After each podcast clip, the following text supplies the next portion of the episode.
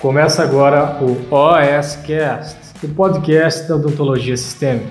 Aqui você vai aprender tudo sobre tratamento odontológico de pacientes com comprometimento sistêmico.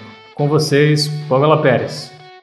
Então vamos lá. Pamela, quais são, quais são os cinco passos super simples que nós temos que fazer para avaliar o nosso paciente adequadamente e saber se ele é um paciente descompensado ou não. Inclusive, esses passos, eles é, é tranquilamente, tranquilamente, você pode fazer no SUS. Então, se você atua no SUS bonitinho, tranquilo, você pode é, executar esses cinco passos sem o menor problema. Às vezes não é nem você que vai executar esses cinco passos, tá? Mas vamos lá que eu vou contar. E se você trabalha no serviço privado, certo, Doc? Mais um motivo forte para você seguir esses passos. E eles não vão tomar seu tempo, tá? Então, aqui a gente está falando, que eu vou te falar hoje, vai além da anamnese. Eu estou partindo do princípio que você já fez uma anamnese no seu paciente, já identificou ali alguma alteração sistêmica, ou mesmo antes, certo? Mesmo antes, às vezes é um paciente de, de urgência, ele tá com dor, e você precisa atender ele assim, naquele dia, não tem como, ele tá com dor, tá com infecção, tem um abscesso, tem uma pericoronarite. Só que aí, Pamela, o paciente tem várias alterações de saúde, né? Como é que eu vou avaliar esse paciente para ter certeza que ele não tá descompensado? Então vamos lá. Docs, são cinco passos simples. Os primeiros quatro passos que eu vou te falar são passos que você pode fazer na hora, ali no momento da anamnese, no momento inicial da avaliação do seu paciente. E o, o último passo, o quinto passo, esse é um, é um passo que talvez não vai dar para você fazer na hora, mas ele, assim, é, é o padrão ouro para você identificar como que está o quadro de saúde do seu paciente, o quanto ele está descompensado ou não, certo? Então, vamos lá. Primeiro passo: o paciente chegou para o atendimento odontológico, sentou na sua cadeira ali, você pode fazer enquanto você está na anamnese ou depois da anamnese. Você precisa, passo um, aferir, anota aí, aferir a pressão arterial do seu paciente. Nossa, sério, Pamela, é isso? Sim! E aí eu vou perguntar aqui, e por favor, eu vou pedir para vocês serem muito sinceros comigo, tirando quem é quem é do batalhão AUS, né? Sejam muito sinceros, aqui não, ninguém vai julgar vocês. Hoje, vocês aferem a pressão arterial dos seus pacientes? Antes de iniciar um tratamento odontológico, vocês fazem a aferição da pressão arterial? Inclusive, se você trabalha no SUS, quem vai fazer isso não necessariamente, não necessariamente vai ser, vai ser a, é você. Pode ser que seja a sua auxiliar ou pode ser que seja a enfermeira. Se você trabalha num, numa OBS, por exemplo, pode ser a, enfermeira da sua OBS. Ó, o Vitor falou que ainda não, a Thames ainda não, só antes de cirurgia. Top. Docs, super legal vocês terem, serem sinceros aqui, que aqui ninguém vai jogar vocês de verdade, a gente tá para crescer junto e aprender, certo? Pois é. Mas por que, por que aferir a pressão arterial, esse primeiro passo, certo? O primeiro passo vai nos ajudar a saber se o nosso paciente está descompensado ou não. Primeira coisa, por que, que eu vou medir uma pressão arterial, Pamela? O que isso efetivamente vai influenciar no meu tratamento odontológico? Doc, se a gente parar para pensar, todas as inter... grande maioria, na verdade, das intercorrências médicas relacionadas ao sistema cardiovascular, vamos citar, pensa aí, infarto agudo do miocárdio, AVE, que é o acidente vascular encefálico, ou derrame, como o paciente vai te falar, né? O AVE, um quadro de arritmia.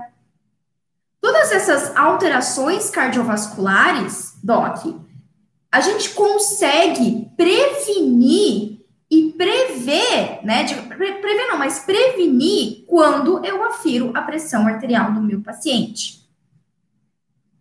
Certo?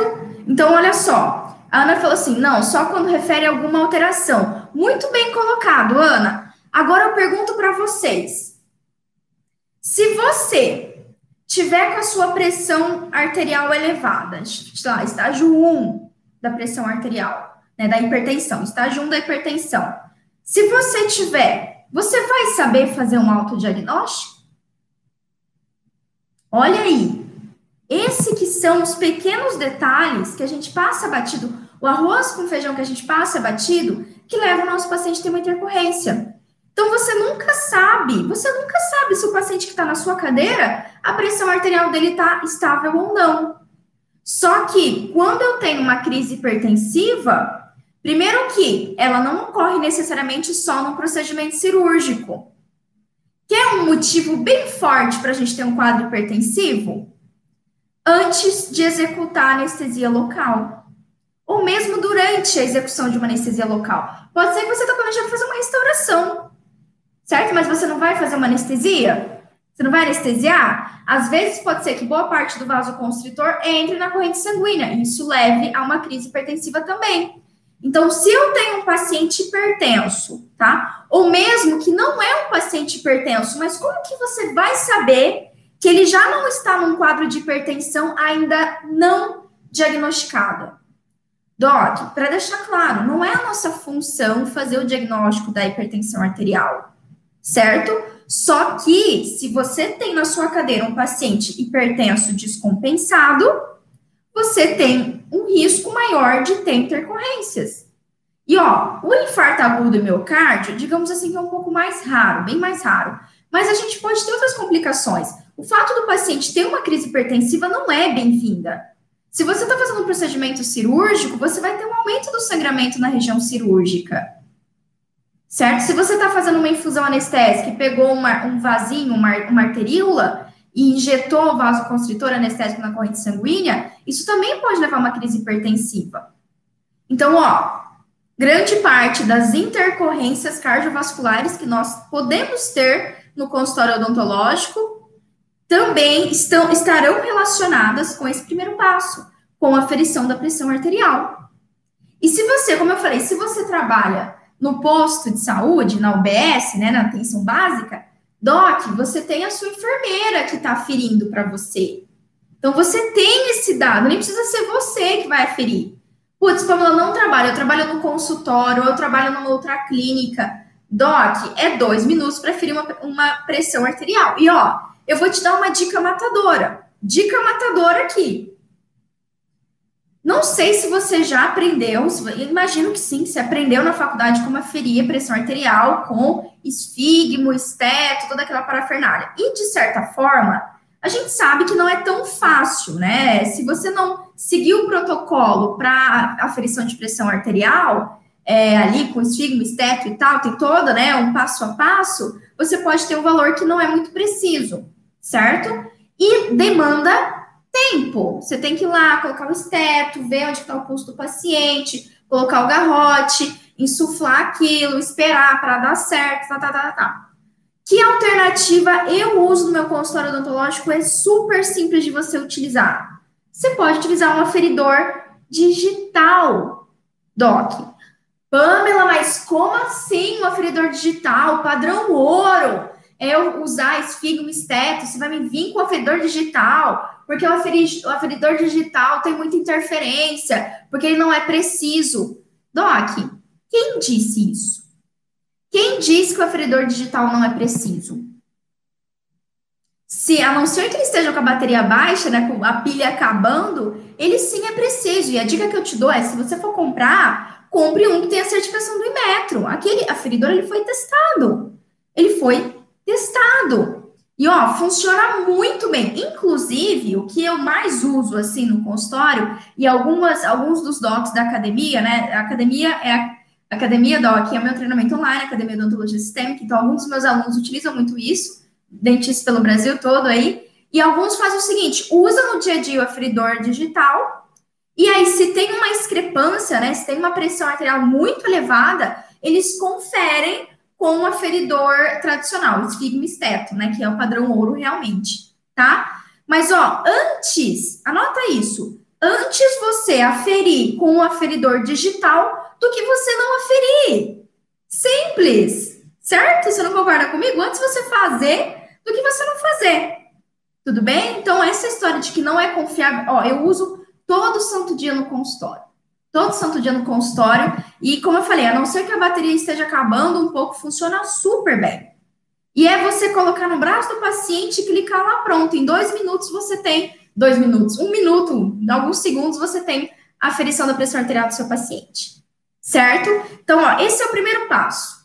Se você sabe, realmente sabe, aferiu a pressão arterial do seu paciente, você vai conseguir identificar um paciente que ainda não tem um diagnóstico de hipertensão, você vai conseguir identificar aquele paciente que falou que toma um remédio bonitinho da pressão arterial. Não, doutora, tá tudo bem, eu tô maravilhoso, tô ótimo, beleza. Ótimo. Só que aí, você só vai confiar na palavra do paciente? Pode ser até que ele faça uso das medicações, pode ser até que ele se sinta bem, certo? Ele se sinta bem, melhor, né? Pode ser que ele fale para você que tá tudo ok, tá tudo lindo, maravilhoso. Doutora, tô, ó, doutora, tô top. Não, minha pressão arterial tá maravilhosa. Aí você vai, confia no paciente, vai executar um procedimento, um procedimento cirúrgico, você também está sangrando. Sangrando, sangrando, sangrando, né? Você não tem uma cirurgia tão limpa. Putz, pode ser que a pressão arterial dele esteja elevada. Ou você não afere, vai, vai executar uma anestesia geral e o paciente começa a passar mal. Ou pode, ter, pode levar a uma intercorrência médica mais grave. AVE, infarto agudo, arritmia e por aí vai. Certo? Então, ó, não pule essa etapa. Primeiro passo para você saber se o paciente está descompensado e prevenir várias intercorrências médicas é aferir a pressão arterial. Certo? Até porque, olha só, eu já eu já conversei com outros colegas que me falaram assim: "Olha, Pamela, quando o paciente chega para mim e ele fala que ele é hipertenso, eu nem penso duas vezes, eu já encaminho ele para o médico Primeiro, ele vai ter que passar pelo médico, o médico liberar o atendimento odontológico, aí eu faço. Certo? Então, esse é o primeiro passo. Você afere a pressão arterial do seu paciente. Certo, Doc? Porque senão acontece isso. Você tem uma intercorrência, ou você acaba encaminhando para o médico, como eu citei aqui, né? Tava falando, o colega, é, o colega pega, já me falaram isso, Pamela, eu caminho para o médico, e aí a hora que o médico liberar, que eu atendo só. Docs, mas peraí, o paciente falou que é hipertenso, mas como que tá o controle de pressão arterial dele? Você pode fazer isso, você não precisa do médico para você aferir a pressão, certo? E ó, eu vou te falar uma coisa muito séria. O seu limite de atuação odontológico, baseado na pressão arterial, é muito maior do que você imagina. Tá? A gente tem classificações da, da hipertensão, tem estágio 1, estágio 2, estágio 3. Se o seu paciente é o estágio 1, estágio 2, sim, você pode fazer o atendimento odontológico com segurança, mesmo que a pressão arterial dele esteja mais elevada. Mesmo que ele não esteja com a pressão arterial perfeita, 12 por 8, você pode fazer o atendimento odontológico.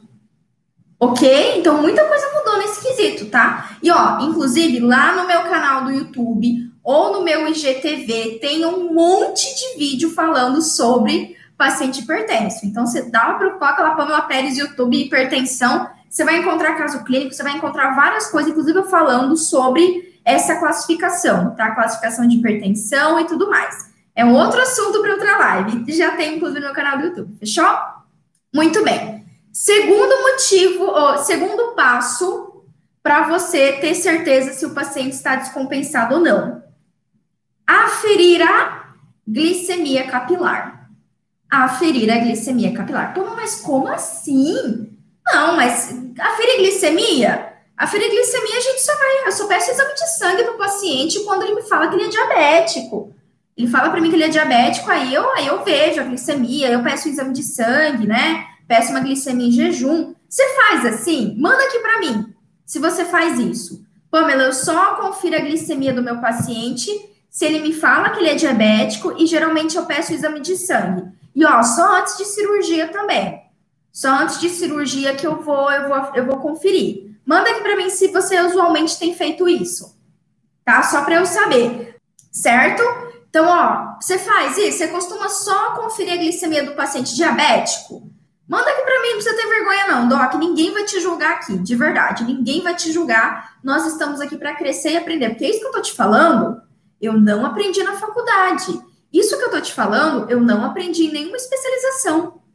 Você não vai ter isso em especialização, você não vai ter isso na faculdade, tá? Ó, a Lilian falou, eu só confirmo a glicemia se o paciente relata que é diabético. Lilian, top, obrigada por compartilhar aí, ó. Lilian já falou que é o que ela faz.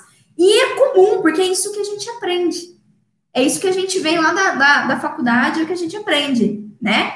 Putz, eu vou conferir a glicemia se o paciente é diabético.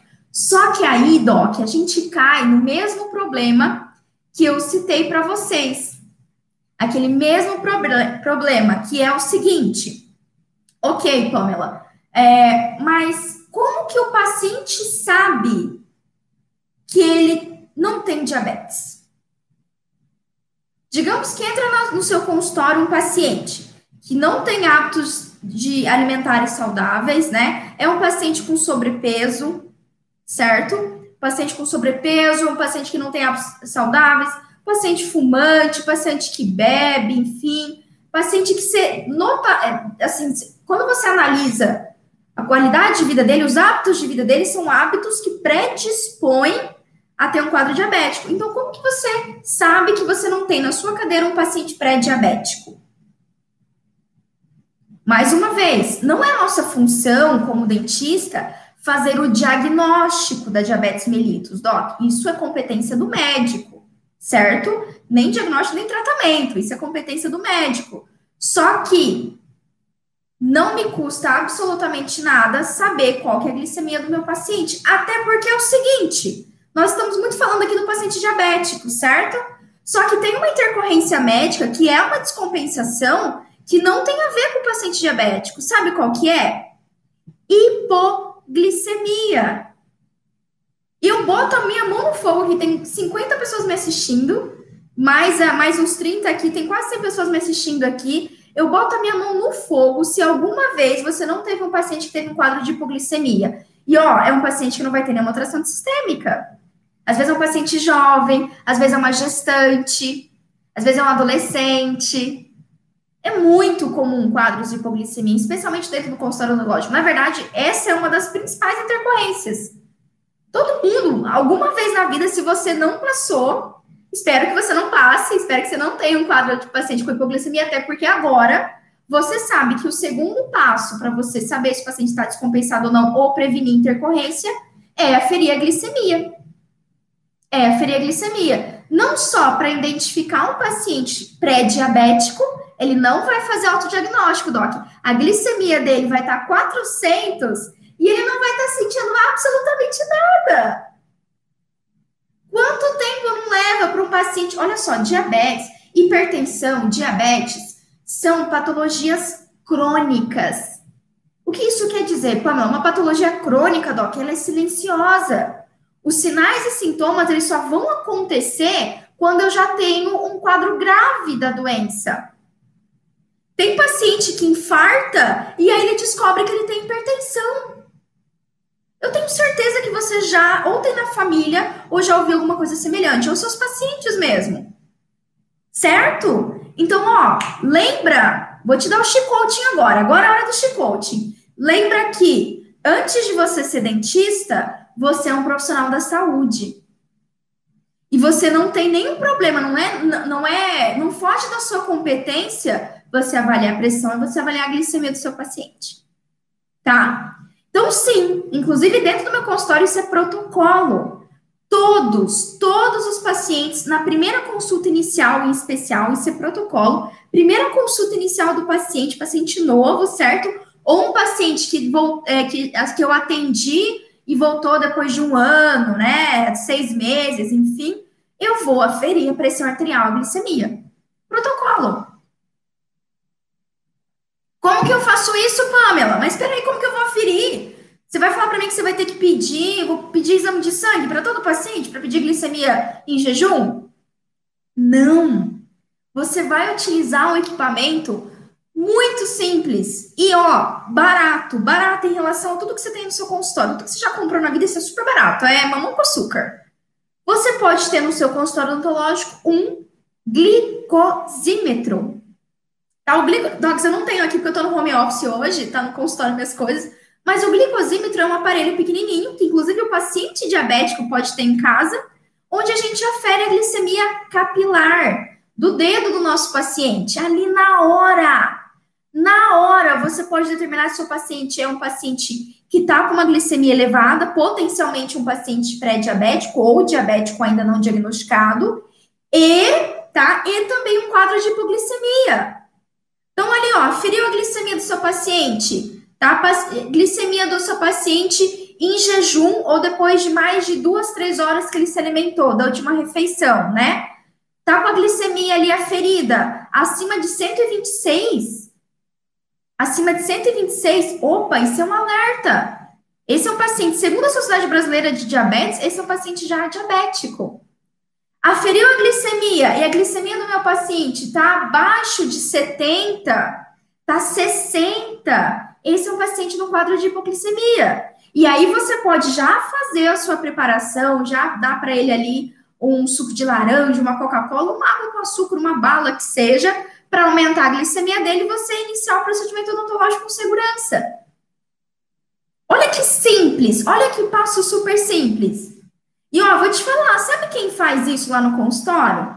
Lá na clínica? Quem faz isso é a auxiliar, é a Jéssica, a nossa auxiliar de saúde bucal lá na clínica. Então, o paciente, ele tá na recepção, antes de ele entrar pro consultório, ela já faz isso. Eu nem, ó, eu não gasto um minuto do meu tempo clínico. Eu não gasto meu tempo clínico para fazer isso. É minha auxiliar que faz. Putz, Pamela, mas olha só, eu não tenho auxiliar, tá tudo bem.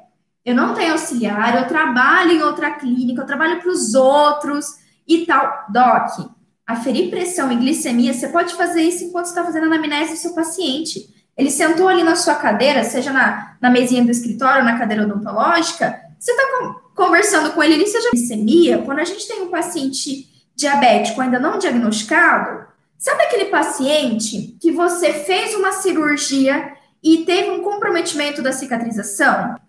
Putz, mas o paciente fez o bochecho com a Colorex, você fez uma boa sutura, o paciente tá legal e tal, o paciente falou para você que não tinha nenhuma alteração sistêmica, só que você conferiu a glicemia dele?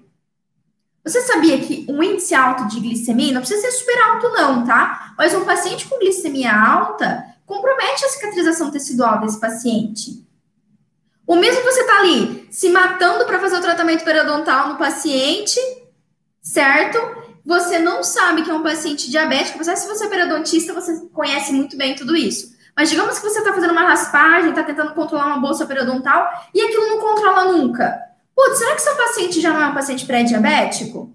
Será que não é por causa disso que está difícil você ter um resultado bacana no tratamento periodontal dele?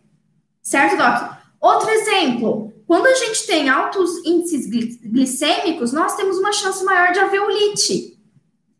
Então, ó, se você quer prevenir intercorrências médicas, se você quer realmente saber que seu paciente está descompensado ou não, você pode fazer isso sozinho. Afere a pressão, afere a glicemia. Fechou? Terceiro passo. E o terceiro passo, Doc? E o terceiro passo também é algo que você pode fazer, ou que a sua auxiliar pode fazer, ou ou a enfermeira da sua unidade e tudo mais, certo? Que também está relacionado ao sinal vital que é você conferir, passo 3, a saturação de oxigênio no seu paciente. Pamela, o que é isso? Ó, se você não sabe que é saturação de oxigênio, tá tudo bem, viu? Porque eu, eu fui descobrir o que era isso quando eu fiz residência, quando eu tava lá na UTI e tinha um parâmetro que era saturação de oxigênio, porque eu nunca nem tinha ouvido falar nisso. Eu não aprendi isso na faculdade. Eu não aprendi isso há oito anos atrás, quando eu me formei, Docs. Talvez não aconteceu com você também. Talvez você também não saiba. Tô falando aqui saturação de oxigênio, está tipo, cara, o que, que é isso? Eu já ouvi falar, tenho uma noção, mas o que, que é isso? Doc, saturação de oxigênio é um parâmetro que mostra o quanto de oxigênio o seu paciente está absorvendo. Então, por que, que esse parâmetro é importante para a gente? Digamos que você recebe no consultório um paciente com uma patologia respiratória. E ó, quer, um, quer saber uma patologia respiratória? Quer saber uma patologia respiratória que ainda que tendencialmente, né, o que eu tenho conversado com colegas na área hospitalar, os colegas que estão na linha de frente, intensivistas, que a gente vai ter que ter um acompanhamento de perto, inclusive eu vou falar isso dentro dos nossos desafios de live, paciente pós-coronavírus. Paciente pós-coronavírus, alguns pacientes estão ficando com sequelas, doc, estão ficando em quadro de DPLC, estão tendo quadro de enfisema pulmonar. Exatamente, a Fer já colocou ainda mais com Covid. Ainda mais. Inclusive, queda da saturação é um dos sintomas da manifestação do coronavírus grave. Quando a gente tem uma manifestação grave do coronavírus, a gente pode ter queda da saturação. Certo? Então, quando você afere esse parâmetro, você consegue identificar se um paciente com alteração respiratória está compensado ou não. Olha só. Olha só, não é o tema da nossa live? Como que eu descubro que meu paciente está descompensado? Pois é, você verificar a saturação de oxigênio. E não é só por esse motivo, não é só por esse motivo que a gente utiliza a saturação. Então, esse é um parâmetro onde a gente avalia o quanto efetivamente o paciente está absorvendo oxigênio. Vou te dar um exemplo. Idealmente, idealmente, quando eu inalo, certo? Eu estou inalando oxigênio 100%. Então, tá indo 100% de oxigênio para o meu pulmão, chega a 100% do meu pulmão. Só que eu, Pamela, por exemplo, eu, você, quem é saudável, não tem nenhuma, não, não tem nenhuma alteração sistêmica, nós não vamos absorver 100% do oxigênio. A gente vai absorver em torno de 95%, 95% para cima, tá? Ninguém absorve 100% do oxigênio que inala, tá lá na troca gasosa, lá no pulmão. Só que um paciente com um quadro asmático agudo, um paciente com bronquite, um paciente com enfisema pulmonar, um paciente com DPOC, um paciente pós-infecção do coronavírus, pode ter essa saturação abaixo do normal. E qual é o problema disso, Pamela Doc?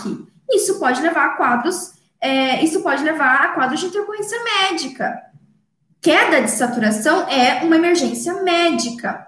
E quando que isso pode acontecer? Que fatores no meu consultório odontológico, Pamela, vão levar o paciente a ter queda de saturação? Doc, um super simples. Super simples que acontece todo dia no seu consultório odontológico.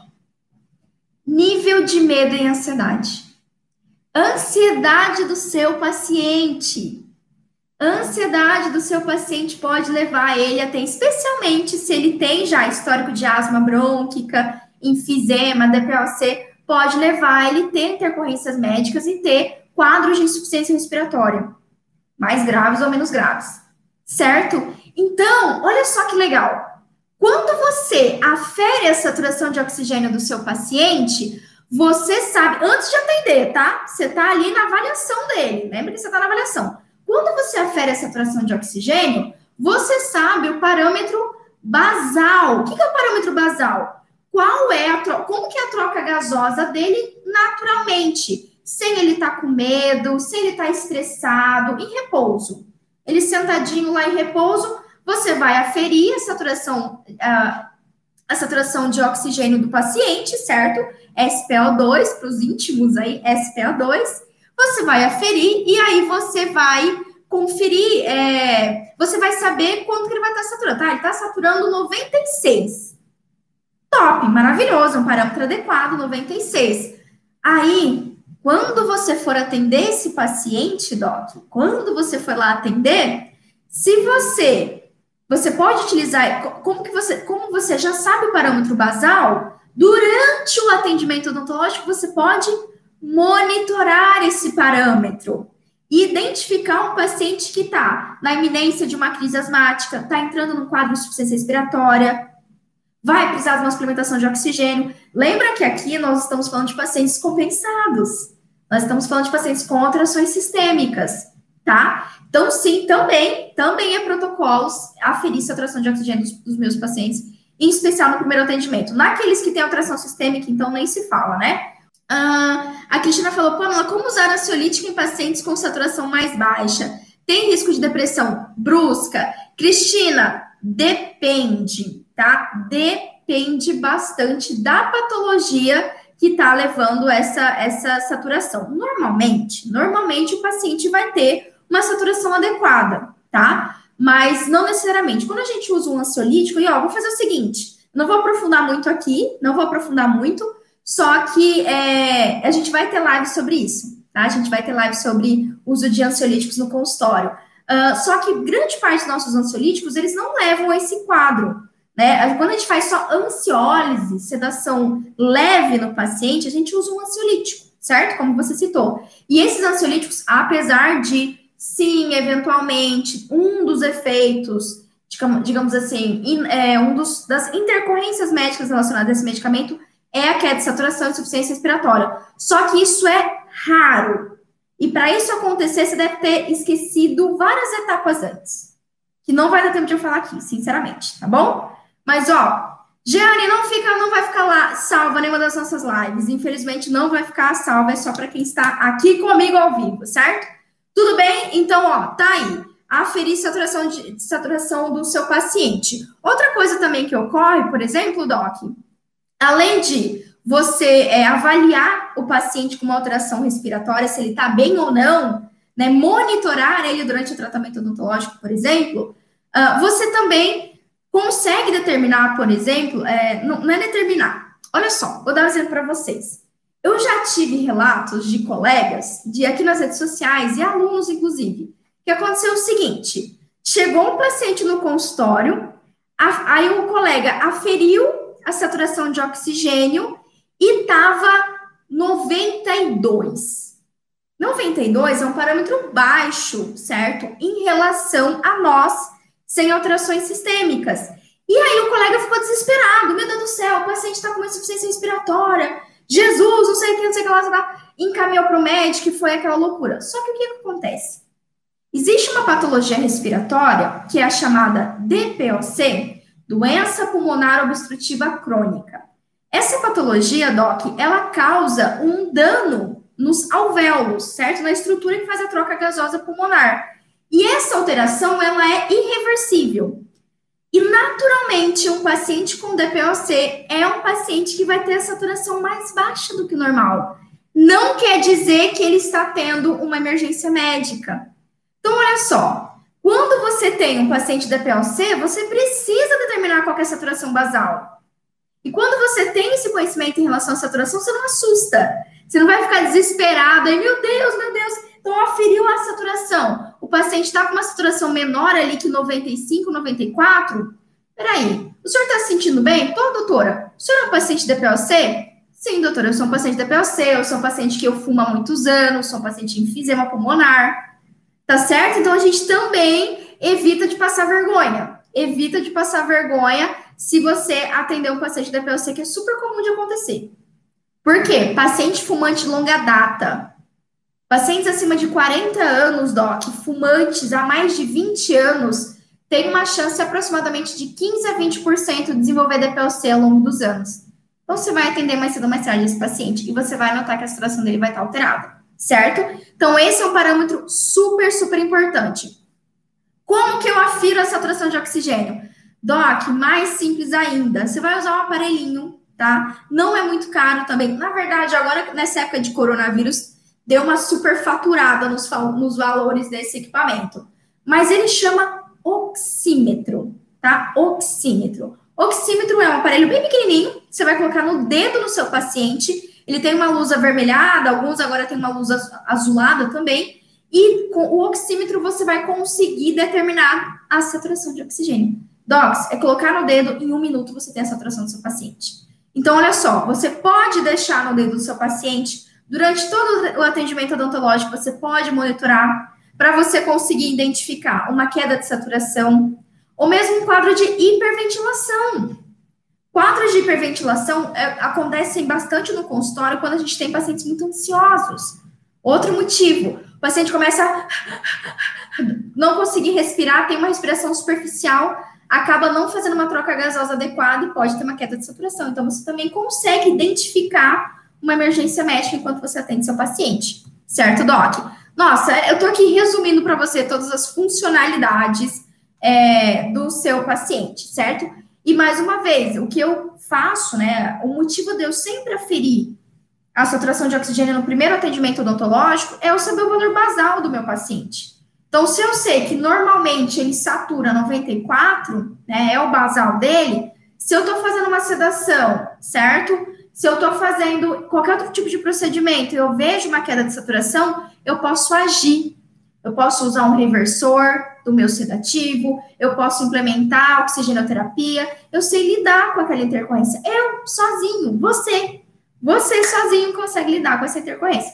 Lógico, Doc. Eu estou resumindo aqui para vocês os parâmetros, mas tem muita coisa que a gente consegue aprofundar, certo? Tem muita coisa que a gente é, precisa saber quando se trata de intercorrências médicas. Só que olha só, anota isso para nunca mais você esquecer. Nunca mais você vai esquecer isso. É muito mais simples, tá? Você prevenir uma intercorrência do que você tratar ela. Então, se você pula todas essas etapas, como eu estou citando aqui para vocês, toda essa avaliação inicial, você pulou a etapa de identificar se o paciente está descompensado ou não, se você pulou isso, você tem um risco enorme de ter intercorrência médica. Se você sozinho não sabe avaliar o seu paciente, você vai ter um risco muito maior de ter intercorrência médica. Certo? Tudo bem? Uh, quarto passo. O quarto passo você também consegue fazer com o oxímetro. Olha só que legal. Que é o que, Pamela? Você conferir o batimento cardíaco do seu paciente. O oxímetro, além do valor de saturação de oxigênio, ele também te dá o parâmetro de batimento cardíaco. E olha, é um outro sinal vital muito valioso para gente. Né? Você está notando que esses parâmetros que eu estou te falando agora, Doc, são parâmetros de sinais vitais. E quando a gente fala sinais vitais, quer dizer que aquilo é vital para eu conhecer o meu paciente, saber o quadro de estabilidade dele se realmente as patologias que ele, que ele tem estão descompensadas ou não. Porque, por exemplo, hipertensão arterial. Pacientes que têm hipo ou hipertireoidismo, você vai ter uma influência na pressão arterial. Não é só por causa da hipertensão. Não, não é só por causa disso. Outras patologias também vão fazer alteração de batimento cardíaco, vão fazer alteração de de saturação de oxigênio, vão fazer alteração do, da pressão arterial, certo? Olha só que legal. Então vamos lá. Batimento cardíaco. Para que que eu vou? Por que que eu vou medir isso, Doc? Para identificar uma taquicardia. Taquicardia é quando a gente tem o aumento do batimento cardíaco, certo? Quando que isso ocorre? Mais uma vez que é, ó, é sagrado, sagrado, sagrado. Quando a gente tem, por exemplo, um paciente com ansiedade. O paciente está tendo uma crise de pânico, uma crise de ansiedade, o paciente está num quadro de arritmia. Quadros de taquicardia também se manifestam em quadro de arritmia, certo? Uh, por exemplo, ou outra coisa que eu adoro, adoro, é muito importante a gente também saber. Sabe quando a gente erra, tá? Todo mundo já passou por isso aqui. Ninguém, ninguém vai ser hipócrita aqui, né? A gente é raiz. Quem, quem intercorrências acontecem com quem faz. Então, se você ainda não ouviu isso, estou aqui para te dizer isso, né? Mas quem nunca fez uma técnica anestésica, foi fazer uma infiltração lá, um bloqueio do nervo alveolar inferior, enfim, pegou uma arteríola, um vasinho, injetou vasoconstritor na corrente sanguínea do paciente e aí o paciente começou a ter taquicardia. E sabe o que acontece? Olha só. Isso é muito sério. Esses dias, inclusive, eu coloquei nos meus, meus stories tá? Foi uma coisa que eu tô vendo cada dia mais. No meu YouTube, eu tenho um canal do YouTube onde eu tenho todos os vídeos completos em relação ao manejo odontológico, exame de sangue, tudo isso que eu tô te falando, certo, Doc? E esses tempos atrás no YouTube, uh, eu tava respondendo, eu sempre respondo todos os comentários, e eu recebo muito comentário, muito comentário de paciente, certo? Que é o YouTube, né? YouTube tem, aparece para muitas pessoas, então é, recebo muito comentário de paciente. E se eu for falar para vocês, se eu fizer assim uma curadoria dos comentários, grande parte deles são, olha assim, entre aspas, olha só. Ai, doutora Pamela, nossa, um dia eu fui no dentista, ele me anestesiou e meu coração disparou. Eu fiquei muito mal, me deu tremedeira, não fiquei passando bem, né? Comecei a passar mal durante o tratamento odontológico, nunca mais fui naquele dentista. Docs, vocês não têm noção do quanto de comentário eu tenho desse tipo. Sabe por quê? É o seu, é o primeiro atendimento que você vai fazer nesse paciente. Você fez, errou ali por algum motivo a sua anestesia. Se você está monitorando ele, você vai ver que ele vai ter um ataque cardíaco. E aí, automaticamente, você vai conseguir passar isso para o seu paciente. Olha, seu João, é, enfim, foi um pouco de anestésico na corrente sanguínea do senhor, o senhor está sentindo o batimento, né, o coração bater mais forte? Nossa, doutor, eu tô. ó, é normal, faz parte, tá tudo bem, daqui a alguns minutinhos isso vai passar, às vezes isso acontece, tá bom? Na próxima vez não vai acontecer possivelmente, mas só para o senhor saber que tá tudo bem. Eu tô aqui conferindo o senhor, tô monitorando o senhor e tá tudo bem. Então, se você monitora o seu paciente, você sabe o que está acontecendo. E se eventualmente acontecer essa intercorrência, você vai falar isso para o seu paciente e você vai tranquilizar, você vai acalmar o paciente. Certo, Doc? Isso é muito melhor do que você fazer uma técnica anestésica, infiltrar na corrente sanguínea, o paciente passar mal durante seu atendimento, não te falar, porque às vezes ele não vai te falar ou por vergonha, ele vai estar tá com vergonha, ou ele vai estar tá com muito medo, ou ele vai estar tá muito estressado. Vai para casa e começa a te queimar por aí. Ou como ele está fazendo aqui no meu YouTube, vai lá, escreve textão no meu YouTube dizendo que passou mal e que nunca foi mais naquele dentista, porque meu coração disparou quando fui quando o dentista fez anestesia. Né? Então, lógico, lógico, a gente tem que fazer de tudo para isso não acontecer. Mas se acontecer, se você monitora, tá ali com o oxímetro, além do parâmetro de saturação, você também está vendo o seu parâmetro de é, o seu parâmetro de batimento cardíaco, um quadro de taquicardia. Outra situação também em, em relação à saturação de oxigênio que eu estava esquecendo é o seguinte: sabe o que, que você consegue identificar e é, consegue identificar através do oxímetro? Digamos assim, de forma bem rápida, se o seu paciente estiver tendo uma crise alérgica grave. Se ele faz edema de glote, você vai notar a alteração do, do parâmetro de saturação. E você consegue mais rapidamente socorrer aquele paciente. Inclusive, a gente vai falar, vai falar aqui no desafio de lives sobre, sobre alergias, tá? Esse foi um tema super pedido, super, super pedido. Alergias, como identificar alergias, o que fazer em caso de alergia grave, certo? Já fica a dica para você. Quando você tem oxímetro, você consegue identificar previamente, certo? O quinto passo para você determinar se o seu paciente está descompensado ou não, esse é, para mim, o padrão ouro. Esse é o padrão ouro. Então, você já conferiu na hora, né? Ali no dia do atendimento, você já viu pressão arterial, glicemia, saturação de oxigênio, batimento cardíaco. Top. O quinto passo para você ter certeza, padrão ouro de como seu paciente está, é, Doc, anota aí, solicitando exames laboratoriais. Pamela, como que eu sei que meu paciente está compensado ou não? Solicitando exames laboratoriais, docs. Solicitando exames laboratoriais, certo? Por quê? Como assim, né, Pamela? Doc, se eu recebo um paciente, digamos que você recebeu um paciente que é um paciente renal crônico, como que eu sei que o renal crônico está estável? Será que eu posso ou não posso atender esse renal crônico? é, como, o que, que, eu preciso fazer? Como é que eu vou saber qual vai ser meu, meu manejo odontológico? Se eu vou ter que ajustar a dose meu, da minha prescrição odontológica? Como é que eu sei tudo isso? Né? Como é que eu avalio um paciente renal crônico? Solicitando exames de sangue específicos para o paciente renal crônico. Sacou? Vamos pensar num paciente que tem cirrose hepática. Mega comum, tá? Sabe, é, a cirrose hepática, inclusive, é muito fácil de acontecer, digamos assim, em paciente diabético descompensado. Paciente com sobrepeso, né? Começa a ter esteatose hepática, leve, moderada, grave, entra no quadro de cirrose. É mais comum do que a gente imagina. Como é que eu sei determinar a gravidade desse paciente? Solicitando exames laboratoriais específicos para esse paciente. Parece óbvio, né? Fala aqui para mim, Pamela, o que você falou Gente, é tão óbvio, como é que eu não pensei nisso antes? Eu sei.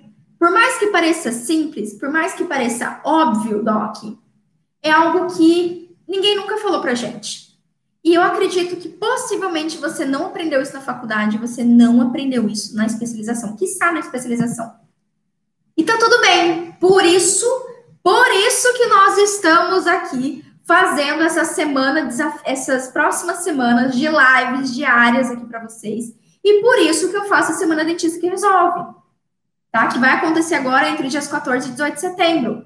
Exatamente nessa semana eu vou te mostrar isso, certo? Como é que você consegue ser muito mais resolutivo e seguro nos seus tratamentos odontológicos e principalmente, se hoje você acha que tratar um paciente com atração sistêmica é um problema, eu tô aqui para te falar que isso pode ser a solução pode ser a solução da sua carreira. Se você está aí disputando o paciente com os seus concorrentes, né, se você está aí não sendo valorizado, seu paciente senta na sua cadeira e só quer saber o preço. Você já passou por isso? O paciente só quer saber quanto que custa. Ele não tá, putz, ele não tá nem aí para você. Tá nem aí, ele só quer sentar na cadeira e saber quanto que custa. Como é que a gente muda isso? Certo? É isso que eu vou falar na semana Dentista que Resolve, inclusive. É eu te mostrar que o que você acha que é problema agora, que é tratar paciente com atração sistêmica, pode ser e vai ser a grande diferença da sua carreira. Tá? Vai ser o grande diferencial que você tanto busca, que você tanto busca, certo, Docs? Sim, Fernanda, o paciente valoriza demais. Ó, vou te falar um negócio. Isso daqui, eu citei aqui, a gente está falando em avaliação do paciente descompensado. Só que olha só, quando você afere todos esses sinais vitais do seu paciente, Docs, vamos ser sinceros, ó, tem 60 pessoas aqui comigo no Instagram, 60 pessoas no Instagram, tem mais quase 30 pessoas aqui comigo no YouTube. Eu já vou responder as perguntas de vocês, já vou, prometo. Dessa galera, eu sei que muitos de vocês ainda não fazem isso. Só que, ó, o que eu ensinei hoje, vocês podem implementar amanhã. Implementa amanhã e depois você me manda por direct qual vai ser a reação do seu paciente. Implementa isso no seu consultório. Implementa nos seus atendimentos aferir todos os, todos os sinais vitais que eu citei aqui. Beijo, Igor! Bom te ver aqui. Experimenta, experimenta você fazer isso, além de você ter muito mais segurança. Docs, parece simples, parece bobeira, mas esses cinco passos aqui são o que norteia todos os meus atendimentos odontológicos. É o arroz com feijão que a gente não faz, sabe por quê? Vou te dar um exemplo. Sabe o que a gente faz? Como que a gente faz para emagrecer? O que, que você precisa fazer para emagrecer? Fala para mim. Acho que você já sabe, né? Putz, eu preciso fazer exercício, eu preciso me alimentar melhor. Beleza, você sabe disso. Mas você faz isso? Você está fazendo? Esse conhecimento que você adquiriu agora, você vai sair dessa live e simplesmente vai apagar esse conhecimento ou você vai testar? Eu te desafio, Doc, eu desafio as, as 80 pessoas que estão aqui comigo, eu te desafio você colocar em prática esses cinco passos. E eu duvido que você não vai se sentir mais seguro e mais resolutivo no seu procedimento. E eu duvido que o teu paciente não vai te ver com outros olhos. Ele vai te ver. Ele vai se surpreender só com essas atitudes, tá? Vamos pegar aqui algumas perguntas, então, ó, tô tirando já dúvidas do pessoal. A Pri perguntou: Doutora Paula, minha mãe tem hipertensão e diabetes emocional. Isso realmente é verdade ou mito? Porque ela toma medicação e está sempre com a diabetes e hipertensão descompensada. Pri, não é mito. Alto nível de medo e ansiedade leva a crise hipertensiva e leva a crise, a quadros de hiperglicemia, ou hiper ou hipoglicemia. Não é mito, tá? Isso que eu tô te falando é evidência científica. O fator medo e ansiedade é o fator que mais leva a intercorrências médicas no consultório odontológico. Quando a gente faz ali, quando a gente olha nas evidências científicas, inclusive em, em, em pesquisas brasileiras, né, da população brasileira, as principais intercorrências que ocorrem no consultório odontológico, a gente vai ver, você vai ver que elas estão relacionadas com o nível de medo e ansiedade do seu paciente. Quase todas crise hipertensiva, hipoglicemia, quadros de hiperglicemia também. O estresse leva a quadros de hiperglicemia, certo, Doc? Uh, aumenta o cortisol e por aí vai. O que mais? Deixa eu pensar aqui. Quando a gente tem crises asmáticas, convulsões, tirando o quadro alérgico, nível de ansiedade e medo descompensa os nossos pacientes. Eu vou falar isso, inclusive, nas próximas lives aqui do desafio, tá certo?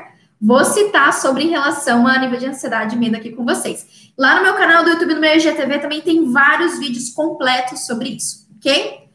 Daisy, é, quando o paciente já tem outras doenças pulmonares e a saturação está abaixo de 80, posso atender? Hum, muito bem colocado, Daisy. No caso dos pacientes DPOC, nós teremos umas alterações, mas 80 já é um nível não muito bom.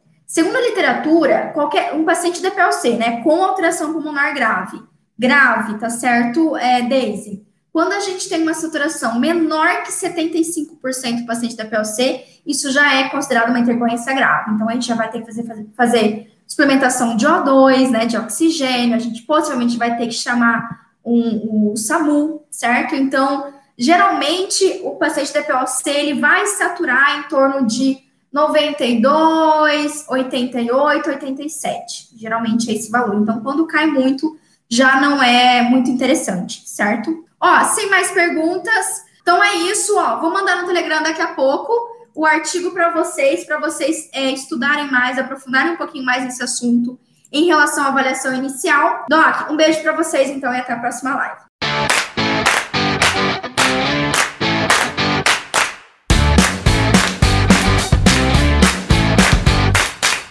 Você ouviu o OSCast, o podcast da odontologia sistêmica. Se você gostou desse episódio, tem muito mais nas nossas redes sociais. Siga-nos no Instagram, arroba Pamela P. Pérez, e no nosso canal do YouTube, Pamela Pérez. A gente se vê na próxima. Um abraço, até mais.